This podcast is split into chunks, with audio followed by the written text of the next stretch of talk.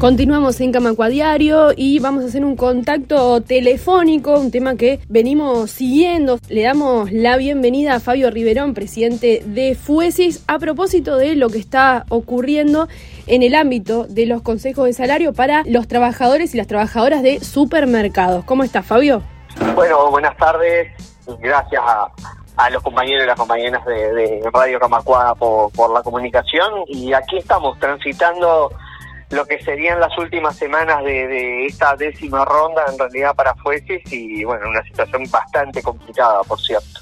Es muy difícil no pensar que dos años después de la pandemia, estos trabajadores y trabajadoras que eran los imprescindibles, los que tuvieron que, mm. que ir a, a sostener, a trabajar, a quienes se les suspendieron los cuidados, la educación de sus hijos, hoy están reclamando una recuperación salarial y las empresas no están haciendo lugar a este reclamo. Sí, eh, es como bien decías tú, ¿no? Es increíble en realidad porque la recuperación no se termina de, de por lo menos plasmar en, en lo más inmediato de los plazos. En una economía que siguió creciendo, no hay nada de ese crecimiento volcado a los trabajadores y a las trabajadoras y, también como tercer elemento poner lo que tiene que ver con un aumento sustancial de la precarización laboral, ¿no? Este, han aumentado las tercerizaciones y las tercerizaciones en sectores como los nuestros implica que son compañeros y compañeras que vienen a trabajar y no se les paga el grueso de las situaciones que están convenidas como beneficios. Entonces terminan pagando mucho menos a las empresas por la misma cantidad de mano de obra sea, es como un combo perfecto en realidad donde se termina precarizando el salario y precarizando el propio trabajo. Cuando las movilizaciones llegan a, los supermercados, a los shopping, es como hay un golpe de realidad también para el resto de la población, que son ámbitos donde habitualmente no se, o, se está lejos por lo menos de los reclamos de, trabajadores en general. ¿Cuál es la, lo que está desarrollando en términos de movilizaciones de parte de la coordinadora de supermercados? Bueno, nosotros lo que venimos haciendo ahí en realidad son intervenciones en algunas grandes superficies donde encontramos mayor concentración de, ciudadanos en realidad, poniendo una puesta a punto de, cuál es la situación que tenemos hoy, ¿no? Por ejemplo, en realidad, en algunos de estos sectores se están reclamando 125 pesos de aumento eh, en el año. O sea, una cifra realmente irrisoria para los niveles de facturación de estos sectores.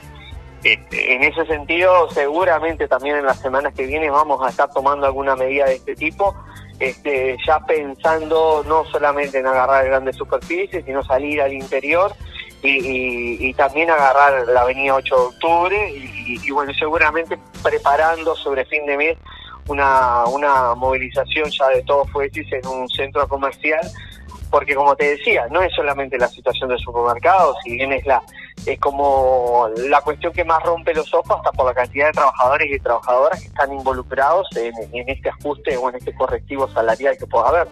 Pero la federación tiene el grueso de su ronda salarial extremadamente trancada. Claro. contame por favor, en, en definitiva, cuáles son los reclamos que lo que se está poniendo sobre la mesa por parte de las trabajadoras y los trabajadores y que la patronal no está haciendo lugar. Bien, nosotros ahí lo, que hemos planteado en realidad es que en los lugares donde no se ha logrado recuperar lo perdido en el convenio puente se dé en un ajuste solo y no en tres cuotas como se estaba planteando en los lineamientos del Poder Ejecutivo. Y después, eh, en todas las mesas lo que estamos planteando en realidad es que haya una situación de crecimiento salarial, entendiendo que la economía tuvo un crecimiento durante estos dos años, va a tener crecimiento este año también en realidad, y nada de ese crecimiento se ha volcado al bolsillo de los trabajadores y las trabajadoras. Entonces, ahí un poco el planteo nuestro es de que también haya una situación de crecimiento salarial y bueno, y algunos ajustes en algunos lugares donde hay beneficios eh, convenidos de, rondas anteriores. Ese es como el centro de la situación y no hay nada disparatado en el sentido de lo que estamos planteando es un 1, un 2% de crecimiento, como te decía, en salarios que estamos hablando de 25, 26 mil pesos, pero bueno, la gente se dará cuenta en realidad de cuánto es lo que estamos poniendo arriba de la mesa como reclamo los trabajadores y trabajadoras de estos, de estos lugares. Bien, ¿cómo se ha parado las empresas, cómo se han parado en la negociación y qué es lo que han dicho para no hacer lugar a estos, a estos reclamos? El, el, planteo de ellos en realidad es eh, siempre encuentran una perfecta excusa para para, no acceder a, a las reivindicaciones nuestras, ¿no? En este momento plantean en realidad que la situación no es general porque el litoral está atravesando una situación de enorme dificultad producto del cambio con Argentina, pero como te decía, la realidad dice también, los números económicos plantean que en realidad el cierre del año del país va a ser con crecimiento y el resto de las empresas ha venido creciendo independientemente de una situación puntual que esté abarcando a algunos sectores en el litoral del país. Pero, pero un poco el planteo ha sido ese, que en realidad una vez más la situación no está dada como para acceder a, repartir parte del crecimiento cuando también lo para, para decirlo públicamente, ¿no? Las cifras económicas del país dicen en realidad que han aumentado los niveles de concentración en los sectores más ricos de la población, o sea que claramente el país ha crecido, pero ha crecido solamente en función de algunos bolsillos y no del grueso de la población. Más allá de este, estas movilizaciones, ¿qué se puede esperar de las medidas que se estarán tomando por parte del sindicato? Bueno, nosotros estamos pensando ahí una, una movilización central que seguramente va a estar vinculada al 31 de, de, octubre en, Montevideo Shopping, donde, como te decía, estemos haciendo una concentración y, y bueno, sobre todo un abordaje a la población para, para hacer saber la, la realidad de los trabajadores y las trabajadoras del comercio y los servicios, ¿no?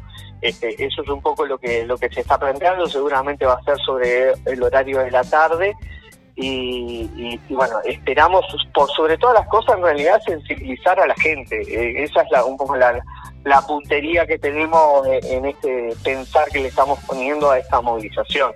Eh, tiene que ver con, con esa situación, con que la, la población sepa en realidad cuáles son las grandes incertidumbres y, las dificultades que estamos teniendo los trabajadores y las trabajadoras de estos sectores. Bien. Por último, simplemente, Fallo, en, este sentido, ¿no? De, sensibilizar, contanos un poco sobre el perfil de eh, los trabajadores y sobre todo muchas trabajadoras del sector que está abarcando esta negociación. Ah, el, el, grueso de lo que está transitando en esta negociación en realidad son compañeras, ¿no? Porque eh, nuestros sectores en realidad son extremadamente femeninos, el 65-70% de las trabajadoras de estos lugares son, son compañeras, muchos de ellos de ellas extremadamente jóvenes, eh, algunas con, con el hogar a cargo en realidad, y con salarios que están por debajo de los 25 mil pesos, ¿no? Uno de los planteos concretos de la federación fue que se tuviera un impulso diferente en realidad para los salarios sumergidos. Las compañías de tienda, por ejemplo, en realidad siguen planteando como el eje central que haya una situación de atención particular a los salarios por debajo de 25 mil desde un informe que se hizo de Cuesta antes se planteaba que había algo así como 400.000 trabajadores con por debajo de los 25 mil pesos y más de un 40% de eso en realidad está vinculado a los sectores nuestros. O sea que claramente aquí hay una concentración de, de salarios eh, extremadamente primarizados. Y, bueno, ese planteo también ha sido respondido con una negativa absoluta de parte de las patronales. Fabio Riverón, presidente de FUESI, te agradecemos muchísimo estos minutos en Radio Camacuá y desde luego que estaremos atentas a lo que ocurra en los próximos días.